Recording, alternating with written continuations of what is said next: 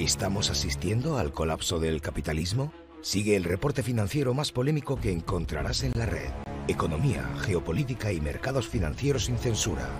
Te contamos lo que no te contarán en televisión. Bienvenido. Esto es Brújula de Mercados con Gonzalo Cañete. Recuerda que el presente reporte no constituye asesoramiento de ningún tipo, sino una simple opinión personal del autor. Los mercados financieros implican alto riesgo, consulta con tu asesor financiero antes de invertir. Interesante, ¿vale? Venga, voy a cambiar de tercio y eh, me acerco al tema de Europa, o sea, del tema de las elecciones en Francia, que dice Francia en el punto de mira.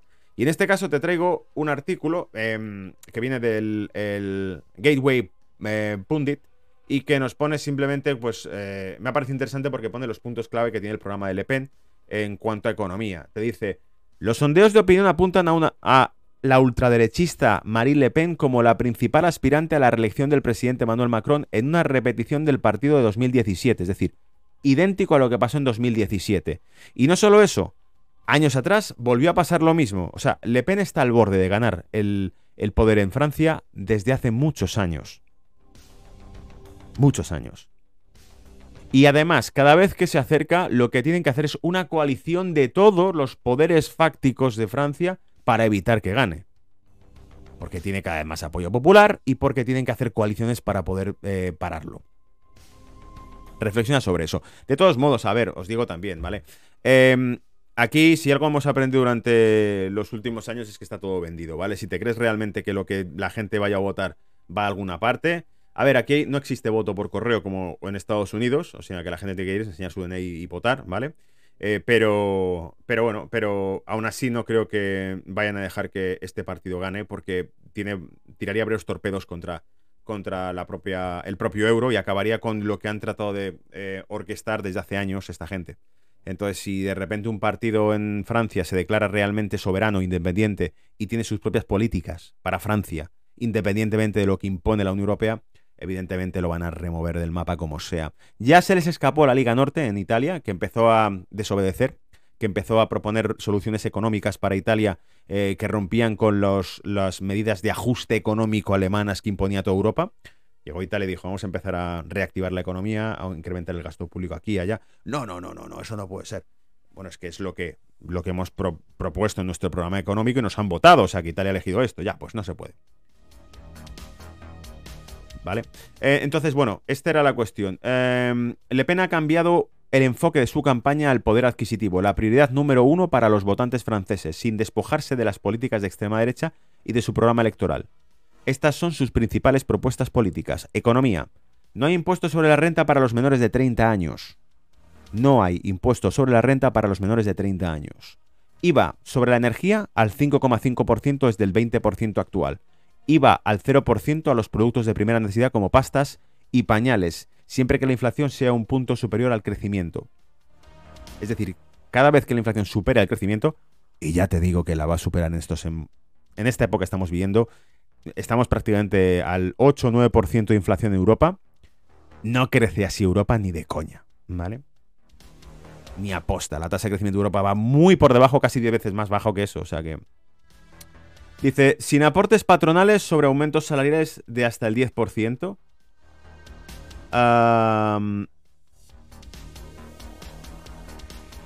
jubilación anticipada a los 60 años para quienes hayan trabajado 40 años. Aumentar pensiones más bajas.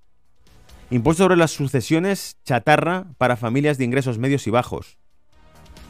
No se graban las donaciones de hasta 100.000 euros por hijo y nieto cada 10 años. Básicamente son medidas que propone populistas, ¿no? En las que le está diciendo a la gente no vamos a robaros, no vamos a estar eh, estrangulando, ¿no? Eh, económicamente a la clase media.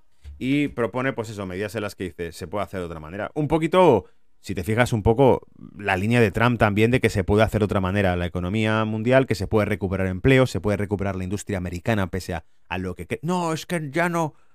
Hemos vivido una reestructuración industrial en Occidente y Occidente es una economía de servicios, no tiene industria. Ya, y luego te viene una crisis mundial y no tienes ni para fabricar pastillas, ¿vale? ¿Os acordáis cuando empezó todo el tema de la pandemia que estaban utilizando toda la industria que había en Estados Unidos tenía que fabricar respiradores, esto, lo otro, lo de allá?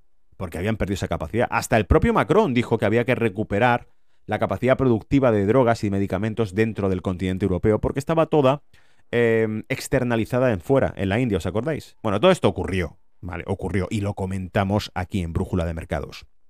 Continúo leyendo porque esto es el análisis que ha hecho Siru del tema. Dice, los mercados de apuestas se están recuperando detrás de una victoria de Macron en la segunda vuelta. Actualización. Te dice, como predijeron las encuestas y las casas de apuestas en los últimos días, pero ciertamente no les gustó al, establishment, el presidente Macron se enfrenta a su rival nacionalista, Marie Le Pen, en la ronda final de las elecciones francesas. Según las predicciones de las encuestas, eh, empresas después de la votación inicial del domingo. Una mala traducción con un punto ahí de Google, ¿vale? Macron obtuvo alrededor del 29% de los votos en comparación con el 24% de Le Pen. Según las proyecciones de los encuestados, Em, basadas en resultados parciales. El artículo completo, por cierto, es Euro opens stronger after French elections first round, signal Macron's leading eh, Le Pen into runoff. Básicamente, Cristiano, es que Europa abre fuerte, se refería al eurodólar el, el artículo, porque ponía un gráfico del eurodólar mm, subiendo, que ya ha, corregido, ya, se, ha bajado, ¿vale? En el primer round de las elecciones generales de, de Francia, donde eh, Macron lidera eh, yendo una segunda vuelta contra Le Pen. El líder de la extrema izquierda, Jean-Luc Melenoch, Melenchon, eh, fue tercero con alrededor del 20%. Zemmour, de la extrema derecha, tiene entre el 6,5 y el 7,2% de los votos según estimaciones de 50 encuestadores. Aquí, claro, le salió un clon a Marie Le Pen, que es el, señor Zemmour, y le, votó, le restó Está también inteligentemente hecho. Le restó 6,5 a 7% de los votos. Eso quiere decir que entonces, si hubiese escogido a ese, a los que votaron a Zemmour y hubiesen votado a Le Pen, Le Pen se habría puesto entonces en el 30 y 31-32% de los votos frente al 29% de Macron. Habría sido una tragedia, ¿vale? Para el establishment, como decía el artículo. La participación fue notablemente baja, casi el 26,2% de los votantes que no acudieron a las urnas, 4 puntos porcentuales más que en las últimas elecciones presidenciales. Los dos principales candidatos pasaron una votación final del 24 de abril para decidir quién liderara la segunda economía más grande de la Unión Europea. Las encuestas más recientes tienen a Macron como líder eh, liderando la primera vuelta y ganando una segunda vuelta, pero también mostraron que Le Pen estaba reduciendo la brecha. Bloomberg informa que continúa el carácter de la política establecida en Francia. Estoy, comillas, estoy esperando más detalles. Podríamos estar entrando en una terrible zona de turbulencia, dice Philip Watcher, economista jefe de Ostrom Asset Management. Esta es una llamada al despertar. Espero un aumento de la diferencia con Alemania y un impacto en la renta variable también. Básicamente, a ver, que esto está traducido y, en inglés tiene sentido, pero en, castellano se queda a medias. Estoy esperando más detalles. Eh, dice, eh, espero un aumento del diferencial con Alemania. Se refiere al diferencial del bono la tasa de, interés del bono francés frente al alemán se empezará a abrir una, una divergencia en la tasa del bono, básicamente porque eh, implica un factor riesgo que, gane Le Pen en las elecciones. Ah, y dice, dice que los votos de Mélenchon para Le Pen son un gran riesgo. ¿Se culparía a Rusia? Ah, es decir, los votos de la izquierda que se vayan a Le Pen. Tú alucina porque están diciendo que temen que los votos de Mélenchon eh, se vayan ahí. Pues dice, dice que los votos de Melons para Le Pen son un gran riesgo. Están asumiendo que el, que ha votado a la izquierda, el que ha votado a Jean-Luc Melon, Melon, Melon, Melenchon, sí, eso es, Jean-Luc Melenchon, que ha recibido el 20% de los votos, dice, hostia, cuidado, porque va a haber un porcentaje esa gente que votó a la izquierda que no quiere votar a Macron y va a decir, vamos a votar a Le Pen, porque Le Pen sí me está proponiendo soluciones sociales. Pero claro, aquí el mensaje es, no, es que es ultraderecha. Ya, pero que te está proponiendo soluciones sociales para las familias, para la gente, para los trabajadores. O sea, ¿cuántos jóvenes habrá que eh, digan, no, no, no pagas impuestos si, si gana Le Pen? Por debajo de 30 años, ¿vale? El domingo los ciudadanos franceses inundaron los colegios electorales, aunque hasta ahora parecen eh, números más bajos de lo esperado. Pero en la primera ronda de votación, en lo que se refería como posiblemente la elección más impactante del país, que determinaría su trayectoria futura en décadas, dado que se enfrenta a la mascota de la multitud de Davos y el ex banquero de los Rothschild, Emmanuel Macron, eh, contra la abierta nacionalista Marine Le Pen. Es un combate épico entre quien representa ese globalismo, que es Macron, frente a la Francia más más soberana, más nacionalista, más tradicional de, oye, echa el freno de mano porque habéis pasado ocho pueblos y eh, quieren cambiarlo todo. Quieren cambiar hasta el propio euro, la naturaleza del euro, ¿vale? Porque Le Pen aseguró que si ganaban las elecciones, en, las elecciones anteriores, eh, podrían abandonar el euro. Abandonar el euro y recuperar el, franco, ¿vale? O sea, alucina, la cosa va, en serio. No solo eso, sino que todas las políticas que impone la Unión Europea al resto de países y que todas acatan porque sí. Es como dijo España, presidente de entonces Mariano Rajoy. Eh, el problema en aquel momento, el conflicto de Siria, auspiciado precisamente por los bombardeos de Estados Unidos sobre Siria, destruyendo la infraestructura del país. multitud de refugiados salen, ¿vale? Y eh, le preguntan a Mariano Rajoy, presidente de España, ¿qué van a hacer España con el tema de los refugiados? Respuesta de Mariano Rajoy, que era un tipo sincero haremos lo que Bruselas nos diga que tenemos que hacer, haremos lo que Bruselas nos pida. Es decir, no tenemos opinión, vamos a hacer lo que nos digan y punto. 48 millones de votantes elegibles pueden elegir entre 12 candidatos y el titular favorito, Macron, ya no se considera un favorito, pero parece cada vez más inestable mientras busca un segundo mandato de 5 años. Y dice, The Hill detalla sobre la valoración del domingo de las urnas al cierre de las 7 pm en la mayoría de los lugares y otras y una hora más tarde algunas ciudades más grandes. Sin embargo, la participación podría ser baja según la confirmación adicional de algunos informes europeos. Los votantes están emitiendo su voto en la primera ronda de elecciones presidenciales francesas con cifras que sitúan la participación del 25% al mediodía, una disminución con respecto a la última votación de hace cinco años. Francia organiza elecciones en un sistema eh, manual que implica el conteo manual y requiere que todas las papeletas se presenten en persona. Aquí, claro, el tema del voto por correo, de que te lleguen de repente miles de votos por ahí que han aparecido, pues no ocurre, ¿no? Teníamos un vídeo de broma por ahí que sacamos en Brújula América hace tiempo, que era ah, Biden eh, frente a la tumba de los caídos, no iba en, pues bueno, visitando un monumento funerario donde estaban las tumbas de soldados caídos, iba diciendo gracias, gracias, gracias, gracias. La broma estaba eh, básicamente que habían encontrado papeletas de gente que había votado por, por correo de gente que había fallecido hace años, ¿no? Y le daba las gracias a aquellos que, aunque estaban muertos, habían votado por, por Joe Biden, ¿vale? Era una broma. Bueno, básicamente, decía por aquí Davos, como detallamos anteriormente, a diferencia del miembro de la alta sociedad de Davos, Macron, que eh, sorbía caviar, Le Pen se dio cuenta hace mucho tiempo de que los votantes que ya luchaban con los altos precios de la energía y los alimentos tenían más probabilidades de preocuparse por el poder adquisitivo y la falta de él. Y así, eh, lo que era una brecha de 12 puntos entre ella y Macron se ha reducido drásticamente a medida que recorría pueblos y aldeas, eh, presentándose como la defensora de los pequeños contra la reputación del eh, Macron como el presidente de los ricos se comprometió a reducir drásticamente los precios de la gasolina y grabar las grandes empresas de energía. Por supuesto, esto no será el primer intento de Le Pen en destronar a Macron, o segundo, mejor dicho, en su tercer intento de hacer que el puesto más alto de Francia, Le Pen se ha convertido en una cara familiar. Sus esfuerzos por parecer más convencional recibieron un impulso inesperado con la candidatura de Eric Sommer, un ex, eh, un ex eh, experto de los medios de extrema derecha sancionado tres veces por incitación al odio, también conocido como el Trump francés. No le tengo fichado, no he escuchado ninguna de sus palabras, sabéis que yo juzgo según lo que dicen los discursos de cada uno.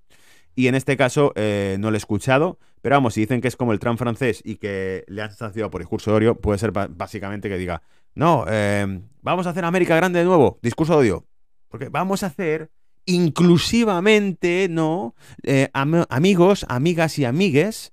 Y entonces ya sabes, ese tipo de, chorradas que hoy nos tienen acostumbrados a, hacer truncan el discurso,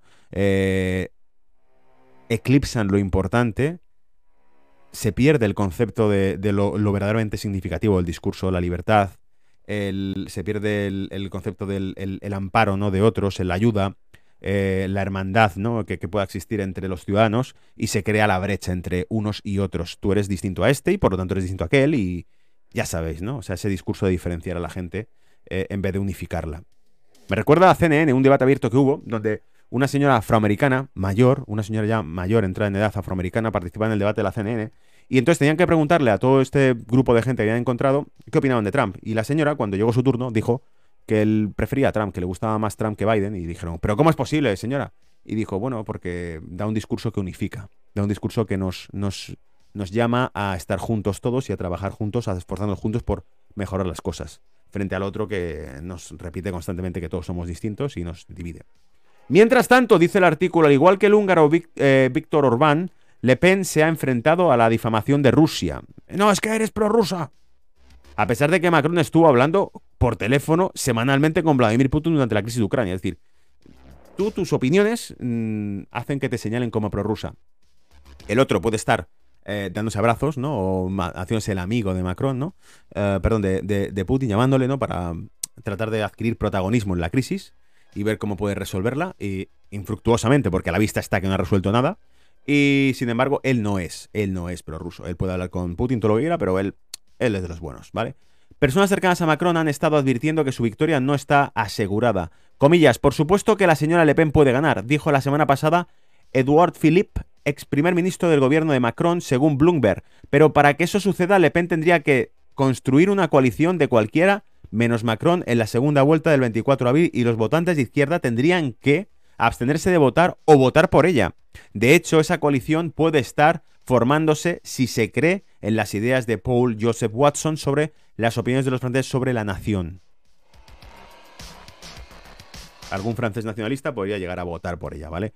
Breaking news, básicamente nos hablaban de esto. Arizona Attorney General release Maricopa Country, eh, County 2020 Elections, eh, Intermediate Report. Este es un artículo que publicaba el Gateway Pudding y también, eh, Pundit, perdón, y también nos hablaba precisamente de que el fiscal de Arizona encontraba ya que existían delitos en las elecciones 2020, ¿vale? Durham pide a la corte que obligue a la compañía de Clinton y al DNC a presentar documentos.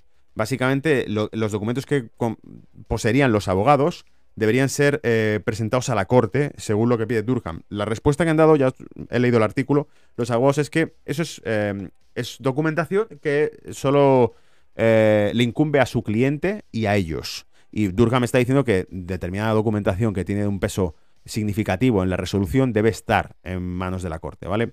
Y luego la última, bombazo, te pone que 450 gigabytes borrados del portátil de Hunter Biden podrían ser eh, publicados las próximas semanas. Esa venía a través de Siru Hedge, ¿vale? Por último, también te comentaba el tema de los totalitarios de las redes. Dice, durante años Twitter censuró el contenido, eh, perdón, censuró, ocultó o eliminó principalmente las cuentas conservadoras de su plataforma. Durante años dijeron que era por un discurso de odio o noticias falsas u opiniones desaprobadas. Entonces se desmontaría que Twitter estaba equivocado en casi todo lo que censuraba anteriormente. Te pongo un ejemplo. Vimos un vídeo, yo aluciné cuando vi aquello, una conferencia que daban em, funcionarios de la EMA, de la Agencia Europea del Medicamento, advirtiendo que de muchas dosis seguidas del, suero, ¿no? De la verdad, el suero de la libertad, eh, podían perjudicar al sistema. Eh, inmune de las personas y por lo tanto, eh, esto lo estaban diciendo funcionarios de la EMA con las, el logotipo de la EMA detrás. Bueno, pues Twitter puso que ese tweet contenía desinformación y además no podía ser ni retuiteado ni comentado, ¿vale? Así que ahí lo tienes. Eh, funcionarios, altos funcionarios de la Unión Europea advierten sobre efectos perjudiciales del suero y estos lo defienden. Te pongo otro ejemplo, cuando New York Post, que lo hemos comentado ya más una vez, cuando New York Post publicó que había un portátil en cuestión que estaba lleno de información muy, muy, muy oscura y muy mala de este tipo, eh, Twitter bloqueó la cuenta de este periódico. La bloqueó, protegió al señor Biden y bloqueó la cuenta del periódico. Dos años después, New York Times dijo que efectivamente tenían razón. New York Post, ¿vale? Pero su cuenta fue bloqueada en Twitter. El lunes hubo nuevas esperanzas de que Twitter cambiara sus formas fascistas cuando Elon Musk se convirtió en el principal accionista de la compañía. Esto viene del Gateway Pundit, ¿vale? Para que se llama, bueno, no voy a decirlo porque si leo esa palabra, igual, nos arriesgamos a que eh, podamos herir la sensibilidad, ¿no? Y que entonces censuren nuestro contenido. El Mates Twitter aplastó ese ruido y emitió una declaración en la que prometía que nunca más permitiría que un presidente como Trump volviera a su plataforma.